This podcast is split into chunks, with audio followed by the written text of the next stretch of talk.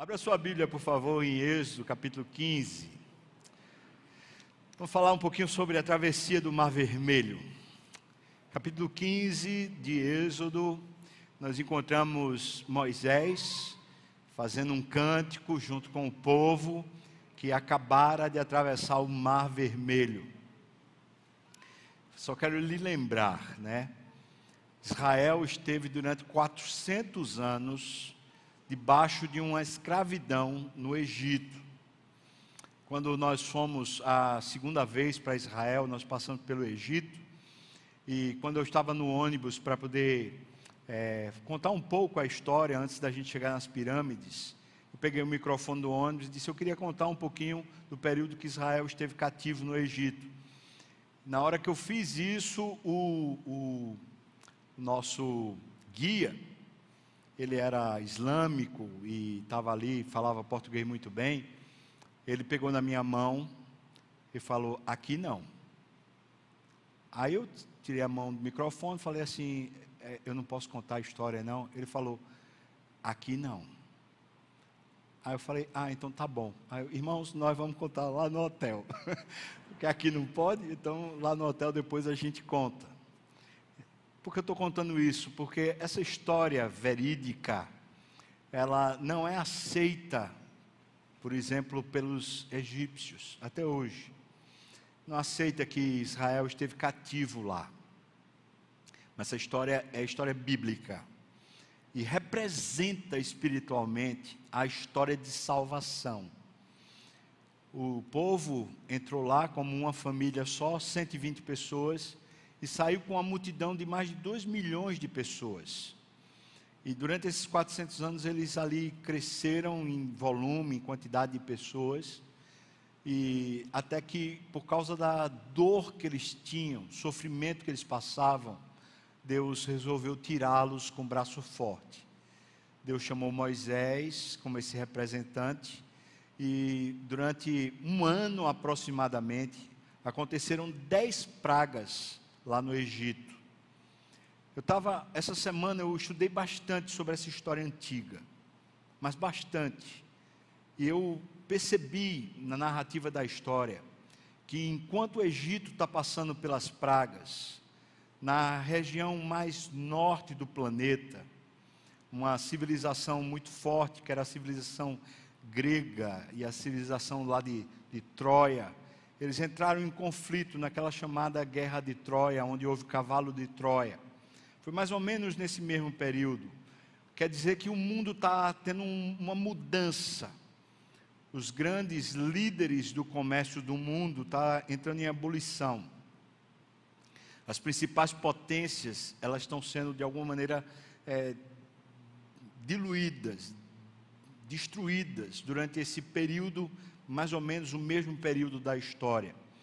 O Egito, ele é prejudicado economicamente e é prejudicado também é, na, no, sua, na no seu poderio bélico, justamente nesse ano que Deus resolve entregar dez pragas. A economia de, do Egito foi arrasada e o faraó, não tendo mais como ele permite que Israel, aqueles, aqueles dois milhões de escravos, saíssem para agora ir para a terra prometida. Essa é uma história verdadeira e é uma história daquelas de Hollywood, né? Que, que a gente só consegue acreditar por causa da Bíblia, porque é inimaginável pensar que com um sopro, porque é assim que a Bíblia diz, foi com um vento, um sopro de Deus, o mar se abriu e duas milhões de pessoas passaram a enxuto, e depois esse mesmo mar se fecha e todo o exército do Egito morre. É inimaginável, é uma coisa de filme. Existem filmes em Hollywood tentando representar isso, né? E depois que acontece isso, eles celebram e Moisés canta e o povo canta esse cântico que a gente vai ler agora. Veja o que é que diz. Então entoou Moisés e os filhos de Israel este cântico ao Senhor. E eles disseram: Cantarei ao Senhor porque ele triunfou gloriosamente. Ele lançou no mar o cavalo e o seu cavaleiro. O Senhor é a minha força e o meu cântico. Ele me foi por salvação. Este é o meu Deus. Portanto, eu o louvarei. Ele é o Deus de meu Pai, por isso o exaltarei. O Senhor é homem de guerra. O Senhor é o seu nome. vou repetir isso porque isso é muito importante. É a grande tônica desse cântico. O Senhor é homem de guerra. Senhor é o seu nome. Lançou no mar os carros de Faraó e o seu exército, e os seus capitães afogaram-se no mar vermelho. Os vagalhões os cobriram, desceram as profundezas como uma pedra. A tua destra, ó Senhor, é gloriosa em poder. A tua destra, ó Senhor, despedaça o inimigo. Na grandeza da tua excelência, derribas os que se levantam contra ti, envias o teu furor que os consome como restolho, com o resfolgar das tuas narinas, amontoaram-se as águas, e as correntes pararam em montão, os vagalhões, as ondas co coalharam-se no coração do mar. O inimigo dizia: Eu perseguirei, alcançarei, repartirei os despojos. O inimigo dizia: Minha alma se fartará deles, arrancarei a minha espada e a minha mão os destruirá. Sopraste com teu vento e o mar os cobriu, afundaram-se como um chumbo em águas impetuosas. Ó oh, Senhor, quem é como tu entre os deuses? Quem é como tu? Glorificado em santidade, terrível em feitos gloriosos, que opera as maravilhas, estendeste a destra e a terra os tragou. Com a tua beneficência guiaste o povo que salvaste, com a tua força o levaste à habitação da tua santidade. Os povos ouviram, eles estremeceram. Agonias apoderaram-se dos habitantes da Filístia. Ora, os príncipes de Edom se perturbaram, dos poderosos de Moabe se apodera o temor, esmorecem todos os habitantes de Canaã. Sobre eles cai espanto e pavor, pela grandeza do teu braço, emudecem como uma pedra, até que passe o teu povo, ó Senhor, até que passe o povo que adquiriste. Tu o introduzirás e o plantarás no monte da tua herança no lugar que aparelhaste, ó Senhor, para a tua habitação, lá no santuário, ó Senhor, que as tuas mãos estabeleceram. O Senhor reinará para todos sempre. Porque os cavalos de Faraó, com os seus carros e os seus cavalarianos, entraram no mar, e o Senhor fez tornar sobre ele as águas do mar. Mas os filhos de Israel passaram a pé enxuto, pelo meio do mar. Aleluia, aleluia. Louvado seja o nome do Senhor. Um só Senhor, um só Senhor. Ó oh, Senhor, abre os nossos olhos para vermos muito mais do que a experiência do mar, vermos a experiência do teu poder. Abre os nossos olhos para crermos. Senhor, faz-te presente aqui. Me unge, me capacita no nome de Jesus. Amém e amém e amém. Bom, lá em Coríntios, como nós começamos o culto lendo, na primeira carta aos Coríntios, capítulo 10, especialmente versículos 3 e 4, o que nós encontramos? Nós encontramos Paulo dizendo que a travessia deles no mar, assim como a nuvem que os guiava, passando pelo mar, foram como um batismo, é um símbolo da aliança espiritual houve, houve ali uma mudança em Israel a partir daquele momento do mar. Esse é o batismo, um batismo que aconteceu sem água. Por quê? Porque a água se abriu e eles passaram a pé enxuto. A água não os tocou, não os molhou. Entretanto, eles foram batizados ali. Houve uma mudança. Qual foi a mudança que aconteceu no batismo do Mar Vermelho? Foi uma mudança de ordem plenamente espiritual, conquanto sentida e efetivada nos, nos aspectos físicos. Até aquele momento, eles estavam debaixo de um medo. O Senhor que os escravizara continuava perseguindo eles. O senhorio que até então dominava tudo, inclusive as posses deles, agora não mais subjugaria eles, porque o mar os tragou. Esse é o ponto de, de mudança. Um senhorio foi mudado. Eles eram escravos e perseguidos. Agora eles são livres e estão debaixo do Senhor Deus. Deus se tornou Senhor de Israel. Esse é o batismo. É uma mudança de senhorio. Nós deixamos de estar escravos do diabo, do mundo e da carne e passamos a ser agora escravos ou servos do Senhor Deus. Isso é claro uma referência a Cristo. Lá em 1 Coríntios 10 fala que a pedra que os, os aguava, que dava, descedentava eles, era Cristo, essa era a pedra espiritual mas a gente pode dizer que esse batismo também simboliza a obra de Cristo, a semelhança do batismo que fazemos aqui. É um símbolo visível de uma realidade espiritual.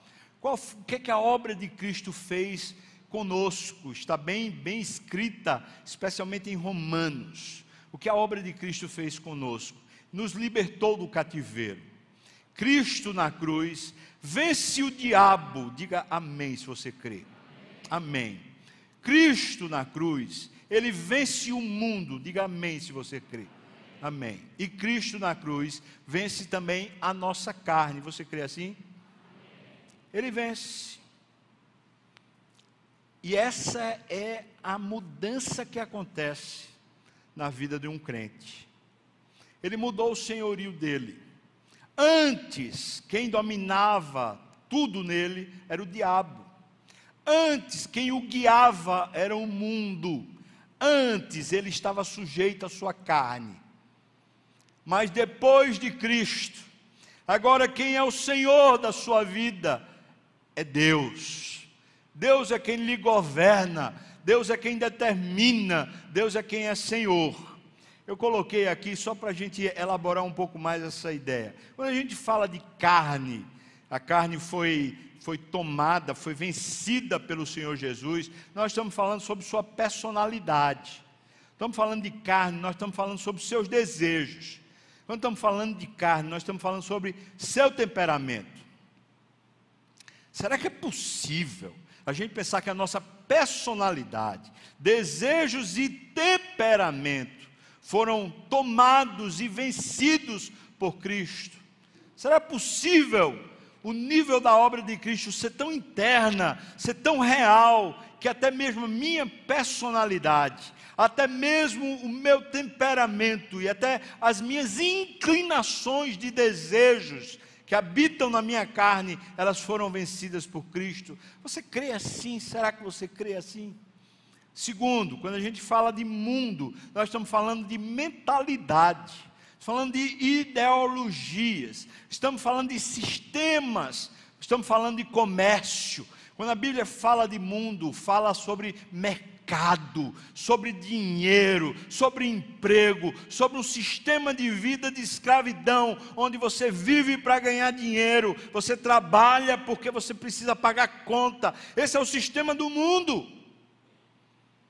Quando Cristo venceu na cruz, ele venceu o mundo. Você acabou de dizer amém. Agora eu pergunto: você crê nisso?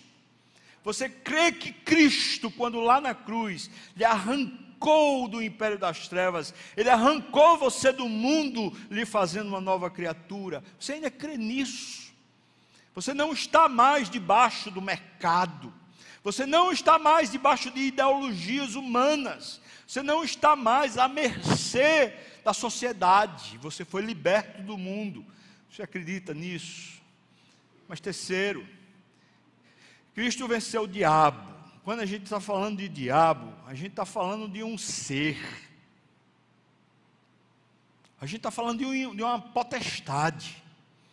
Um ser poderoso que domina todo o mercado, que domina todas as ideologias, que domina o mundo e domina também os desejos da carne humana. O, o, o Senhor chamado Diabo, ele tem um, um grande poder chamado pecado. Ele move a história humana a partir do pecado humano. Ele inflama com tentações, aguça através das tentações aquilo que a nossa carne deseja, o nosso temperamento é levado a fazer, a nossa personalidade sucumbe.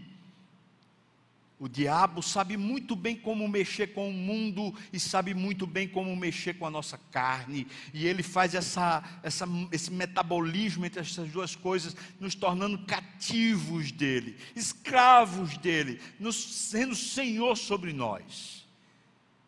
Mas a Bíblia diz que quando Jesus venceu na cruz, ele venceu o diabo. E o diabo, que era o nosso Senhor, agora não nos assenhora mais, agora nós estamos debaixo do senhorio de Jesus. Você acredita nisso ainda? Você acredita que o diabo já não tem poder nenhum sobre você? Três coisas então que simbolizam o batismo do, da, da, do Mar Vermelho, esse batismo que aconteceu no Mar Vermelho. Eles foram libertos do Egito, foram libertos do Faraó e eles foram libertos das punições. Poderíamos dizer que agora também nós somos libertos. Com a obra de Cristo, nós somos libertos do poder do mundo, nós somos libertos do poder da nossa carne e nós somos libertos do poder do diabo. Se é que ainda cremos. E se cremos, nós podemos dizer que tem jeito. Tem jeito para o meu jeito. Tem jeito para o meu, meu temperamento tem jeito para a minha personalidade, tem jeito para os meus problemas, tem jeito para o mundo, tem solução para o mundo, tem como resolver as questões do mundo, porque o nosso Senhor venceu o mundo. Você diz amém? Você crê, crê ainda assim? Tem, tem solução para as questões espirituais. Até uma pessoa que esteja totalmente sucumbida à escravidão do diabo tem solução na obra de Cristo. Nós podemos crer que até um filho perdido que está escravizado pelas drogas ou está escravizado por qualquer ideologia e sistema mundano, pela obra e pelo poder de Cristo, nós podemos acreditar que esse que é resgatado é liberto do senhorio do diabo. Nós podemos crer. Você ainda crê nisso? Quando dizemos que somos igreja, irmãos, nós estamos dizendo que nós fomos resgatados, nós fomos retirados daquele império. E agora nós temos um novo Senhor. Esse novo Senhor é exatamente isso: um Senhor. Um só Senhor agora sobre nossa vida. Quem comanda a minha vida não é o mundo, não é o mercado, não são as coisas do mundo. Quem comanda a minha vida não é mais meu temperamento, não é meu jeito, não é a minha maneira de pensar, não são os meus desejos. Quem comanda agora a minha vida é o Senhor Deus, um só Senhor. Você acredita nisso? Um único Senhor, que não sou eu, não sou mais dono da minha vida, não sou mais eu quem decido nem defino Absolutamente nada, porque há um só Senhor, um único Senhor que é o nosso Deus, agora que reina e governa sobre tudo. Muito interessante, porque quando Moisés passa o mar, ele, ele tem que celebrar. Ele diz algumas coisas aqui que são tão fortes e tão abençoadoras. Ele diz que Deus, esse Deus, a sua força, é o seu cântico, e ele se me tornou em minha salvação. E ele diz assim: Esse é o meu Deus. É como quem está dizendo, estou reconhecendo aqui, eu sei quem é esse Senhor. Mas agora ele apresenta em três áreas onde esse senhorio de Deus se estabeleceu.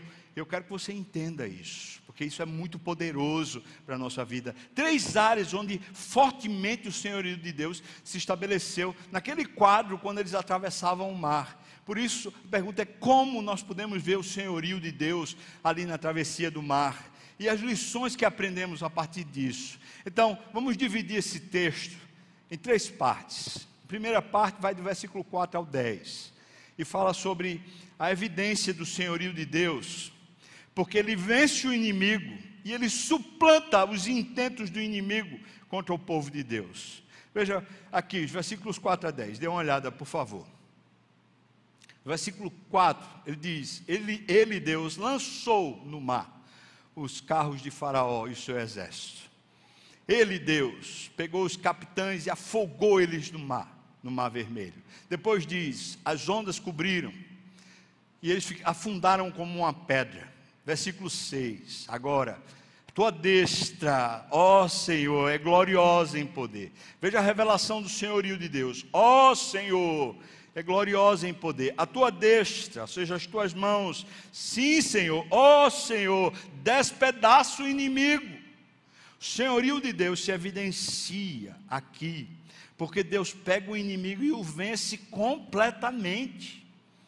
Não deixa mais sinais de vida de poder, de autoridade no inimigo. Israel olha para trás e o que é que ele vê ali na praia? Ele vê corpos de um exército que outrora dominava sobre eles. Mas o que ele vê simplesmente são cadáveres.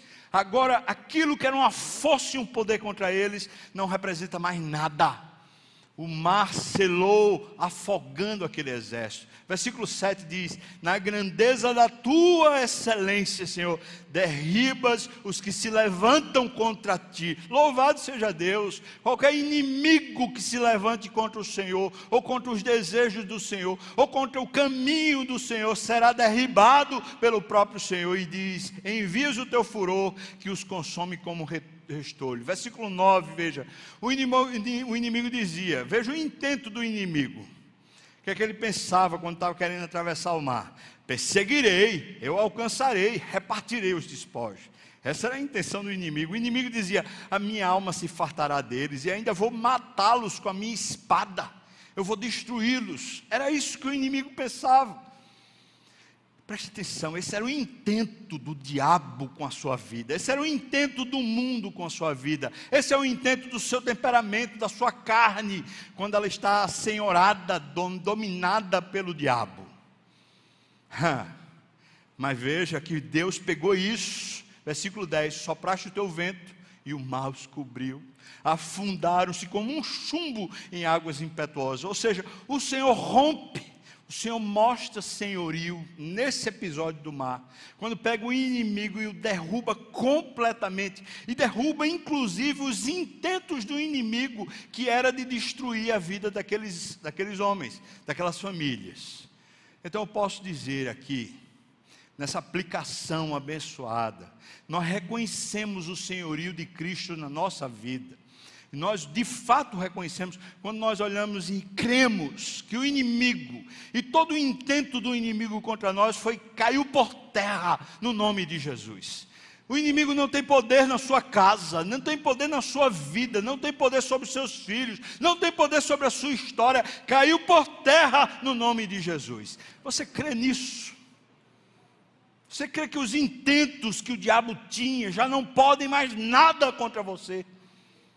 Você realmente crê que você está livre do poder do diabo e do inferno. Mas pense que o inimigo não é apenas o diabo. O inimigo também é a sua carne. Hum, seu temperamento. Né? Seu, sua personalidade. Esse é o meu jeito. Esse é o meu jeito. A pessoa diz: é o meu jeito. Quem quiser que me suporte, tem que ser assim. Né? Como zagado, tem que me aguentar, vão ter que me engolir. É assim? Não, irmão, não é assim mais. Louvado seja o nome do Senhor, porque o nosso inimigo foi derrotado. O senhorio de Deus muda a nossa vida. Louvado seja Deus foi derrotado e caiu por terra. A sua carne não precisa governar mais você. E à medida que Cristo governa você, a sua carne é mitigada, ela é vencida, ela é espoliada, ela não tem poder sobre você. Pense aqui a respeito de quantas crises emocionais você é tomado e tragado com preocupações a respeito do mundo. Com ansiedade, com medo por causa do mundo e das circunstâncias do mundo. Pois saiba você que o mundo representa o inimigo de Israel que foi vencido quando aquele mar fechou. Você e eu, se cremos na obra de Cristo, nós sabemos que o mundo já foi vencido pela obra do Senhor Jesus. Você crê ainda nisso? Você quer que todo esse sistema de injustiça, esse sistema econômico, esse sistema, esse sistema de, de justiça no mundo, esse sistema de governo do mundo, tudo isso já foi tragado. E a obra da cruz já tornou você mais do que vitorioso por meio de Cristo Jesus. Você crê nisso ainda, irmão? Crê? Olha. Porque isso é que faz diferença. Porque a gente ainda vive no mundo. A gente ainda recebe a notícia. Ah, o governo fez isso. Ah, está com a inflação daquilo. Ah, está sem perspectiva assim. Ó, a preocupação do futuro assim. Jesus venceu o mundo. A Bíblia diz isso com todas as letras. João capítulo 16. Ele faz questão de dizer: No mundo passais por aflições, mas tende bom ânimo, porque eu o quê? Porque eu o quê? Venci o mundo, louvado seja o nome do Senhor. Aquela obra de Cristo representa o batismo do Mar Vermelho. Do mesmo jeito que Israel está vendo os corpos mortos, daquele poder que outrora administrava a vida deles. Agora eu e você, quando olhamos para a obra de Cristo, nós vemos o nosso corpo morto a nossa carne morta, o mundo está morto e vencido. O diabo foi despojado e foi vencido pela obra de Cristo na cruz. Louvado seja o nome do Senhor. Os intentos do diabo, os intentos do mundo já não têm poder sobre sua vida por causa do sangue de Jesus, por causa do poder da cruz. Agora, nós reconhecemos isso pela fé. Só reconhecemos isso quando olhamos para trás e vemos a obra de Cristo em nós. E quando conseguimos ver o cadáver do nosso velho homem lá na cruz. Nós olhamos para trás e falamos: Ele foi sepultado. Agora, quem vive aqui já não sou eu mais, é Cristo que vive em mim. Ele é o meu Senhor, Senhor da minha carne. Ele também é o Senhor da minha vida, portanto, eu não me preocupo com o dia de amanhã. Oh, Senhor, nos ajuda nos ajuda a reconhecer que só há um Senhor. E o Senhor não é o dinheiro, o Senhor não é o Estado, o Senhor não é o governo, só há um Senhor e o Senhor não é um juiz, o Senhor não é nenhum homem, o Senhor não é nenhum sistema, só existe um Senhor que é Deus. Você crê assim, diga amém. Eu creio assim.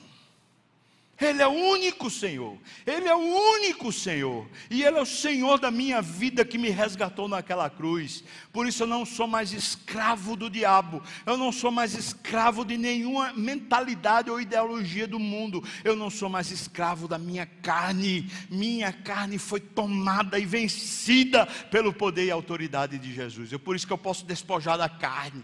É por isso que eu posso mitigar da carne, porque, porque eu não preciso mais viver conforme eu vivia no passado. Sou nova criatura. Louvado seja o nome do Senhor. Mas, segundo, ele revela o seu senhorio aqui, quando ele está cantando, nos versículos 11 a 17, quando ele fala que ele comanda todas as coisas que acontecem para que o seu nome, o nome de Deus, seja honrado. Veja como ele conta aqui. Ele diz, versículo 11: Ó Senhor, quem é tu entre os deuses? Quando eu comparo o Senhor com qualquer força, seja o diabo, seja quem for, quem é? Quem são eles? Não são nada. Veja, quem é como tu? Eles não são nada. Depois ele diz: Quem é como tu, glorificado em santidade, acima de tudo, santo? Quem é? Tão poderoso que faz feitos terríveis e maravilhosos, gloriosos. Quem é como tu, Senhor? Ninguém se compara ao Senhor. Ninguém pode ser comparado ao Senhor. Quando ele diz isso, ele começa a discorrer a respeito da jornada de Israel. Veja só, Israel acabou de vencer o inimigo. E se você vai lá para o capítulo 13, versículo 17, você vai ver que quando eles saem do Egito, Deus diz: Vocês não vão pelo caminho dos filisteus, posto que mais perto, porque vocês vão se arrepender por causa da guerra, mas vou levá-los pelo caminho do mar, caminho margeando o mar vermelho. Está lá, Êxodo capítulo 13, versículo 17. O que é que Deus está dizendo? Eu vou levar vocês não pelo caminho mais perto, mas eu vou levar vocês por um outro caminho e ali é que eu vou dar a vitória. É muito interessante porque os povos que eles encontrariam, inclusive os filisteus que habitavam na Filístia, os povos que eles encontrariam na terra de Canaã, eram inimigos em potencial, era futuro. Ele acabou de vencer o inimigo no passado, mas tem inimigo no futuro. Eram inimigos em potencial, os povos de Canaã, inclusive os filisteus.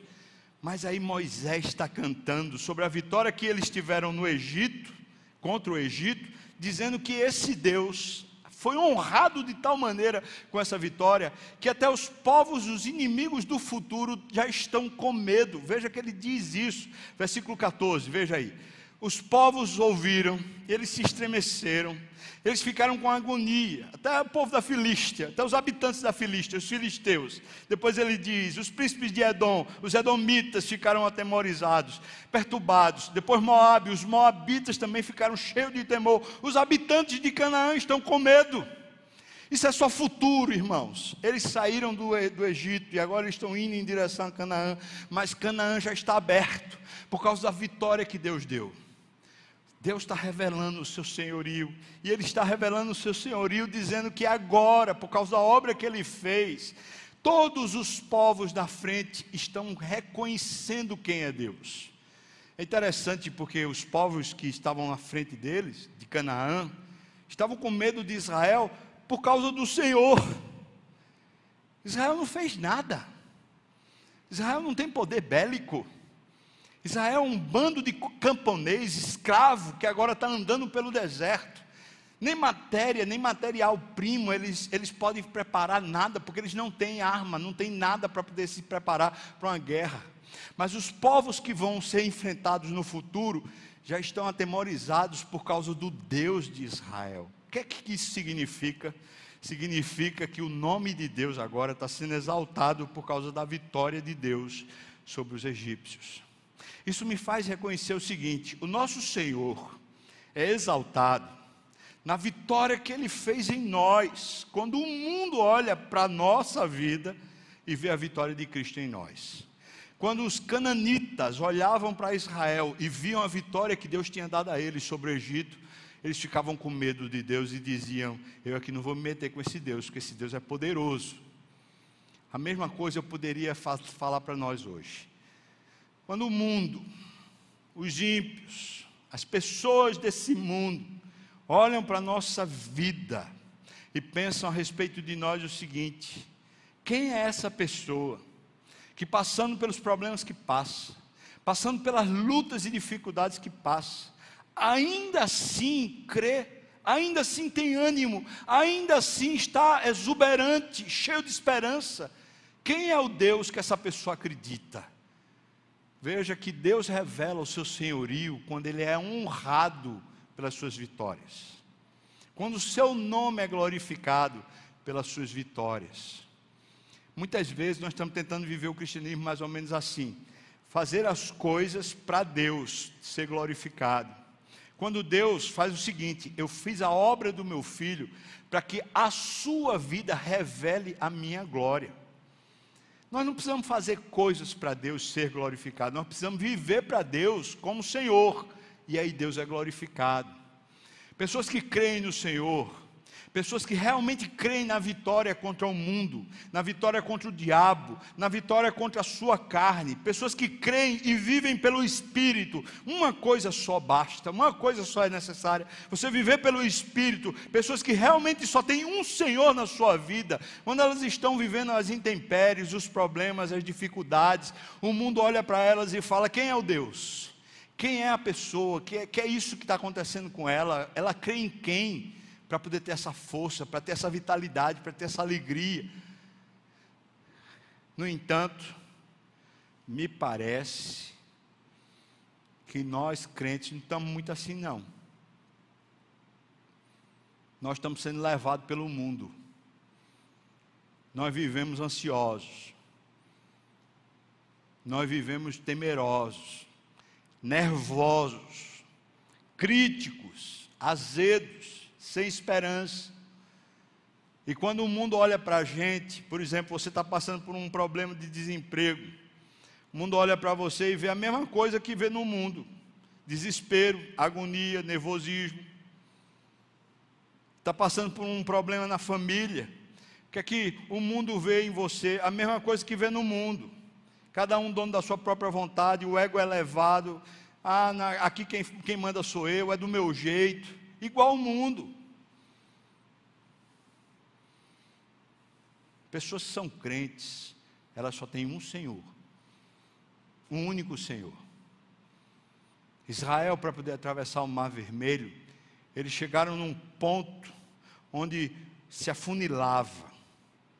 A entrada para o mar era num ponto onde havia, havia um desfiladeiro e havia para cima de um lado, para cima do outro montanha. Atrás dele vinha o exército do, do Egito e na frente deles o mar. Nessa hora eles se desesperaram, como eu e você, quando estamos com um problema, nos desesperamos. Eles se desesperaram e começaram a gritar e até falar para Moisés: será que não tinha terra lá o suficiente no Egito para nos sepultar? Por que é que trouxeram para cá a gente, para a gente morrer? E eles começaram a esbravejar.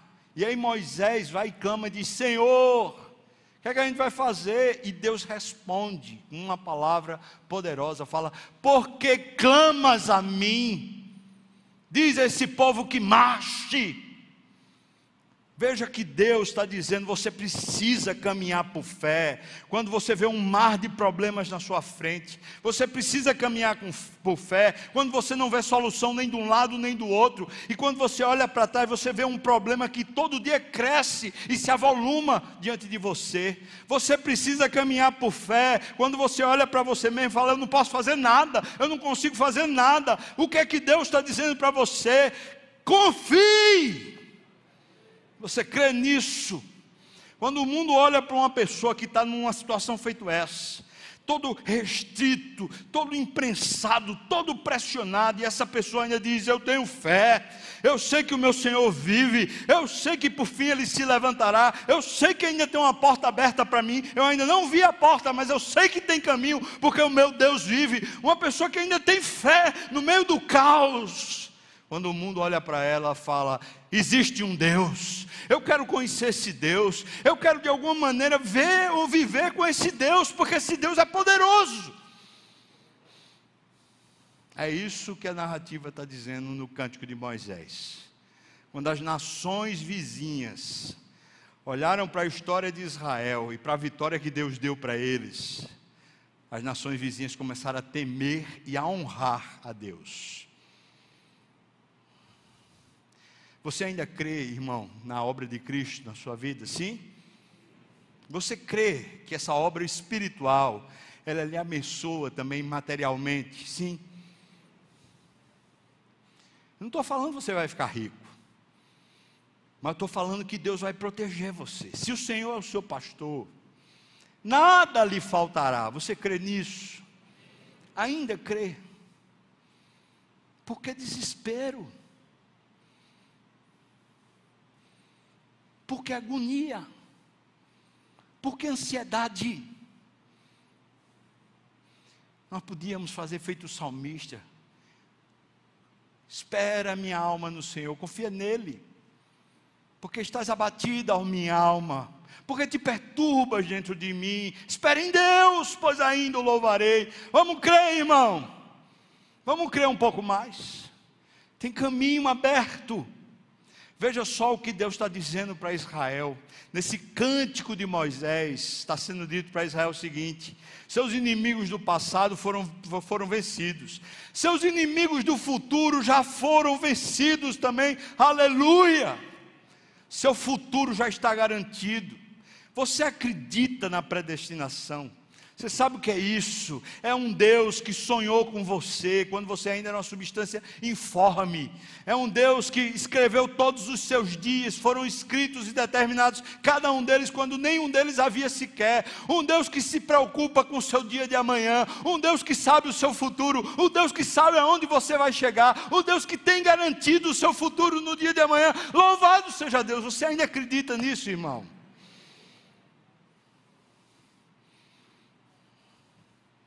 Moisés está cantando. Versículo 17 diz: Tu, Senhor, o introduzirás, falando de mim e de você. Israel de Deus, povo de Deus, tu o introduzirás e o plantarás no monte da tua herança. Tem futuro para nós, irmãos. E se nós formos mortos aqui, e se nós perdermos a nossa vida, tem um dia de amanhã ainda preparado para nós nem olhos viram, nem ouvidos ouviram, nem jamais penetrou em coração humano o que Deus tem preparado para aqueles que o amam. Não se turbe o vosso coração. Credes em Deus, credes também em mim. Na casa de meu pai há muitas moradas. Eu vou preparar-vos lugar. Louvado seja o nome do Senhor. Tem o dia de amanhã garantido. Tem as portas abertas do futuro. O nosso Deus já tem Canaã para você. Você acredita nisso, irmão?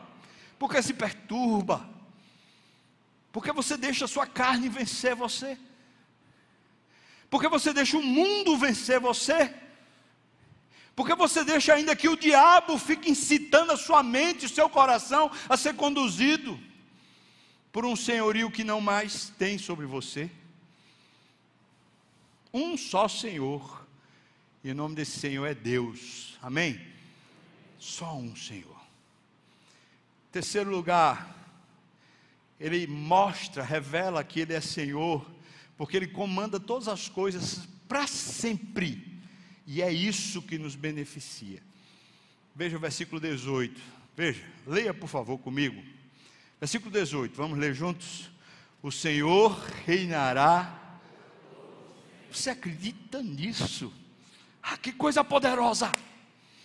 O Senhor, o meu Senhor, o meu dono, o dono da minha carne, o dono da minha vida, o dono do mundo todo, o dono de todos os principados e potestades, o Senhor reinará por todos sempre, aleluia, louvado seja o nome do Senhor. E o versículo 19 diz: por quê? Porque os cavalos de Faraó, seus carros, seus cavalarianos, eles entraram no mar e o Senhor fez tornar sobre ele as águas do mar. Tem um problema, tem um inimigo que parece que ainda tem força sobre você, ele reinará para todos sempre. Nosso Deus governa para todos sempre. Veja, veja o que está dizendo a palavra do Senhor. A continuação do versículo diz: Mas, você está vendo aí? Diga, mais. Mas os filhos de Israel passaram o que, irmãos? A pé enxuto. Ele governa para sempre, e esse governo é o que lhe beneficia. Veja, a intenção do governo de Deus é trazer glória para o nome dele. Mas à medida que o nome de Deus é glorificado, que as nações começam a tremer diante do nome de Deus, você é beneficiado, as portas se abrem para você por causa do benefício do Senhor, por causa da glória do Senhor. Mas à medida que cremos no senhorio de Deus, o seu nome é honrado, e à medida que o nome dele é honrado, você é beneficiado. Eu poderia elencar uma série de benefícios espirituais. Eu vou dar alguns. Primeiro, você passa de deixa de ter patologias que são emocionais. Primeira coisa, aquelas patologias de ordem emocional, você começa a perdê-las. Por quê? Porque você está confiante. Você deixa de ser depressivo. Ou, eu diria, uma pessoa que é crítica o tempo todo. Você passa a olhar com bons olhos o futuro. Existe esperança para você. Há um ânimo novo nascendo em você, como fruto da obra de Cristo. Ele reina por todos sempre. Ele reina. Por quê? Porque a, a, história de Cristo mostra o seguinte: ele venceu os inimigos, mas eu passei a pé enxuto, eu tenho futuro, eu tenho um caminho. Ou seja, a glória que existe no nome dele me beneficia. É isso que promove a minha vida, que abre portas para mim. Eu ganho créditos como fruto da obra dele. Eu não merecia. Eu não merecia ser beneficiado. Na verdade, Cristo foi morto na cruz por causa dos meus pecados. Mas não bastou simplesmente ele morrer pelos meus pecados. Ele disse com todas as letras: Eu vim para que vocês tenham vida, e vocês tenham vida em abundância, vocês tenham vida eterna. Ou seja, vai muito mais além de simplesmente os meus pecados terem sido condenados lá. Além dos meus pecados serem retirados e condenados em Cristo, Ele me dá a vida dele. Ele me dá um crédito, Ele me dá uma bênção, é o benefício que eu recebo como fruto do senhorio dEle, como fruto da vitória dEle. O que Moisés está celebrando, Israel está celebrando na travessia do mar, é que Deus revela o seu senhorio, governando para sempre, e você sendo beneficiado como fruto da glória dEle. Nós poderíamos dizer o seguinte: nosso benefício é indireto, a intenção de Deus era trazer glória para o nome dele. Mas toda vez que Deus é glorificado e você, como súdito, como servo dele, quanto mais o nome dele cresce, mais você é abençoado, mais a sua alma vive, mais você fica cheio de esplendor e de ânimo, mais você tem direção para a sua história e para a sua vida. Aí você pode perguntar para mim, mas pastor, isso envolve minhas questões relacionais? Claro que envolve. Quanto mais Cristo for honrado e glorificado na sua postura relacional, mais você será beneficiado. Mais você será beneficiado. Pastor, isso envolve a minha vida financeira? Claro que sim. Quanto mais Cristo for honrado na sua vida financeira, mais você será beneficiado mais você receberá do Senhor. Eu não estou falando que você você está trocando, ah, vou dou dinheiro e Deus me dá dinheiro. Não é isso não. Você honra a Deus com suas finanças e Deus faz questão de ser honrado na sua vida. Perceba, irmão, a obra de Cristo não é simplesmente Ele pegar o nosso pecado, mas depois dele pegar o nosso pecado, Ele dá a vida dele para você. E é aí que está o seu benefício, você receber a vida de Cristo. Já pensou Cristo preocupado com uma conta para pagar? Quando foram pressionar ele para pagar uma conta que ele nem devia, perguntaram para ele assim: é lícito que os, os romanos cobrem imposto dos judeus, dos filhos da terra? Aí ele responde assim: ó, pega aqui uma moeda. Aí mostra a moeda. Quando mostra a moeda, ele diz assim: que rosto você vê aqui? César. Ele diz: dá a César que é de César, dá a Deus que é de Deus. Ficou nisso. Daqui a pouco, um pouco mais adiante, ele diz: Pedro, faz o seguinte, vai lá, pega um peixe, quando você pegar um peixe, você vai, vai ver dentro dele uma moeda. Essa moeda vai pagar um imposto meu e um imposto seu. Jesus não precisava pagar imposto, mas pressionaram ele por uma dívida que ele não, não tinha. O que foi que ele fez? Se aperreou. Ah, meu Deus, o que é que eu vou fazer agora? Eu tenho que trabalhar muito. Eu sou carpinteiro, eu vou ter que fazer muita mesa, muito banco, vou ter que fazer muita cama, vou ter que fazer muito armário. Não! O que foi que ele fez? Na dependência do Senhor, ele sabia que havia alguma coisa do Senhor para ele. Presta atenção, irmão, não estou falando que você vai pescar e vai pegar lá o, o pagamento do seu imposto. Mas o que eu estou dizendo é que, da maneira de Cristo, sem preocupação, sem agonia, sem ansiedade, você pode crer que Deus já tem uma porta aberta, Deus já tem uma maneira de suprir cada uma das suas necessidades por meio de Cristo. A vida de Cristo veio para você também. Isso é espiritual. Mas enquanto estamos aqui nesse corpo, a nossa carne está mitigada, porque ela não é mais senhor, senhora sobre nós. E nós estamos vivendo a vida de Cristo hoje, nessa carne. Paulo diz isso com todas as letras. Esse, esse viver que agora eu vivo na carne, veja o que ele diz: eu vivo na fé, eu vivo pela fé no Filho de Deus. Esse é o benefício do cristão. Você tem se sentido beneficiado? Esse é o terceiro ponto do senhorio que é revelado nesse cântico de Moisés. É que eu e você somos beneficiados à medida que Deus é honrado. Escorre para nós essa benção. O nome disso é graça. Deus não precisava dar, dar para a gente. E Ele dá porque Ele é bom. Mas saiba de uma coisa: tanto mais Deus é honrado na sua vida, tanto mais bênção você recebe. Como é que eu honro a Deus, pastor? Você está com um problema no casamento. Aí o mundo diz para você assim: rapaz, você tem direito a ser feliz. Aí você ouve a voz do Espírito: sujeitai-vos uns aos outros. Você vê a voz do Espírito: marido, ame a sua esposa como Cristo amou a igreja. Você vê a voz do Espírito para a mulher: submeta-se ao seu marido. Essa é a palavra de Deus. E você diz: a minha carne não é mais senhor da minha vida, o mundo não é mais senhor da minha vida, eu não estou mais aqui para obedecer ideologia de seu ninguém, o diabo não comanda a minha vida, eu vou me sujeitar à palavra, eu vou me submeter ao Senhor, um único Senhor, um único Senhor. Você se submete ao Senhor.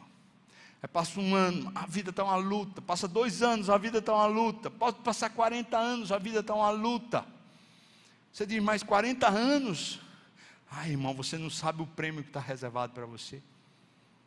Você não sabe a bênção que está reservada para você. Deus não precisava dar, mas Ele diz que dá. Aqueles que me honram, Ele dá. Está lá escrito em Hebreus capítulo 11: Ele se torna, veja, veja a expressão, Deus se tornar, mas está lá, Hebreus 11, Ele se torna, Deus se torna galardoador daqueles que o buscam. Literalmente a palavra galardoador significa empregador, ou sustentador, ou aquele que paga o salário daqueles que o amam. Se você vive para a glória de Deus, Deus parece que é o seu patrão, Ele lhe sustenta, Ele sabe do que você precisa antes que você peça. Deus está querendo cuidar de nós. Mas será que ainda reconhecemos o seu senhorio? Há um só Senhor, um único Senhor. Não é o diabo, não é o mundo, não é a nossa carne. Só tem um Senhor, e esse Senhor é Deus. Só precisamos de uma coisa, irmãos. Uma única coisa basta: buscarmos o Senhor. Nós, nosso relacionamento com Deus tem que ser um relacionamento de servo. Eis-me aqui, Senhor qual o teu projeto? Qual o teu plano? Por que a gente não vai por esse caminho mais curto, esse caminho mais fácil? Deus diz: Não, eu vou caminhar vocês pelo caminho do mar, eu vou caminhar vocês pelo deserto. Mas por quê? Porque eu quero batizar vocês nas águas do Mar Vermelho. Eu quero libertar vocês de escravidões. Eu quero fazer vocês entenderem a minha glória, como eu sou glorificado. Você está passando pelo perrengue? Passa pela luta perda, problema, crise. Sua carne está querendo se levantar. Você diz, mas é meu jeito, eu não consigo ser diferente. É mentira. Se Cristo é o seu Senhor, você tem uma nova criatura aí. As coisas velhas já passaram. Você não é mais escravo desse, dessa carne. Você não é mais escravo do pecado. Você não é mais escravo do diabo. Você não é mais escravo do mundo. As coisas velhas já passaram. Um único Senhor não é você. Não, não, somos donos do nosso nariz, nós não somos donos da nossa história, nós não sabemos o nosso futuro. O único Senhor, o único, Ele sabe o dia de amanhã, Ele sabe o que é melhor para nós. Se confiarmos, anda pela fé. Um único Senhor. Você ainda crê assim? Quando Moisés reconheceu tudo isso, o reconhecimento de Moisés foi o seguinte: está aqui no versículo 2. O reconhecimento de Moisés foi: O Senhor é a minha força. Ah, que coisa poderosa que está faltando hoje. Força para viver. Hã? Força para viver. Ânimo, está faltando? Está faltando? O Senhor é a minha força. Eu reconheço que Ele é meu Senhor. Isso me dá força. O Senhor é minha força, é o meu cântico. E aí ele diz outra, outra coisa poderosa: Ele me foi por salvação. Eu estou salvo. Não tem mais poder sobre mim. Não tem mais nenhum Senhor sobre mim, a não ser o meu Senhor Deus. E aí ele diz isso. Este é o meu Deus, o Senhor é o meu Deus. É por isso que eu louvarei e eu exaltarei o seu nome. Esse é o reconhecimento de alguém que olha para Deus e fala: Ele é o Senhor, o único Senhor, é a minha força, e Ele se tem sido para mim a minha salvação. Você acha que amanhã vai faltar? Você acha que amanhã Deus vai fuleirar com você? Nas questões de casamento, você é jovem, ainda não casou, fala, ah, meu Deus, você acha que Deus vai falar, vai fuleirar com você? Ah, de vestibular, de emprego, eu poderia aplicar isso para qualquer área. O que estabiliza a nossa alma é a gente ter um único Senhor. Um único Senhor. Vamos orar? Só do louvor pode vir para cá para frente.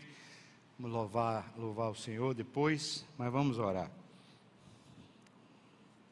Meu reconhecimento pessoal, o Senhor é minha força, o meu cântico, Ele me foi por salvação. Ele me foi por salvação. Este é o meu Deus. Este é o meu Deus. Vamos ficar de pé, irmãos. Nós vamos orar. Vou impetrar a bênção. Deus lhe abençoe muito. Obrigado, Deus, pela tua palavra viva, poderosa, eficaz, penetrante, cortante. Pai, nos ajuda a entender isso. Naquele momento que a nossa carne se levantar, nosso temperamento quiser tomar a frente, naquele momento que a nossa personalidade, o nosso jeitinho quer prevalecer, Faz entender isso, Senhor Deus. Naquele momento que a nossa mente fica sugestionada por uma série de ideologias, ó oh, Senhor, faz a gente entender de novo que Tu és o Senhor. Quando o nosso coração fica muito preocupado com questões de economia, de dinheiro, ou de família, ou de relacionamentos, faz a gente crer de novo que só há um Senhor. Faz a minha mente crer de novo, me entregar de novo, confiar de novo, Senhor. Meu Pai, faz a gente crer. E no dia de amanhã, quem sabe, através da glória que o Senhor receba na nossa vida, nós usufruirmos os benefícios dessa glória.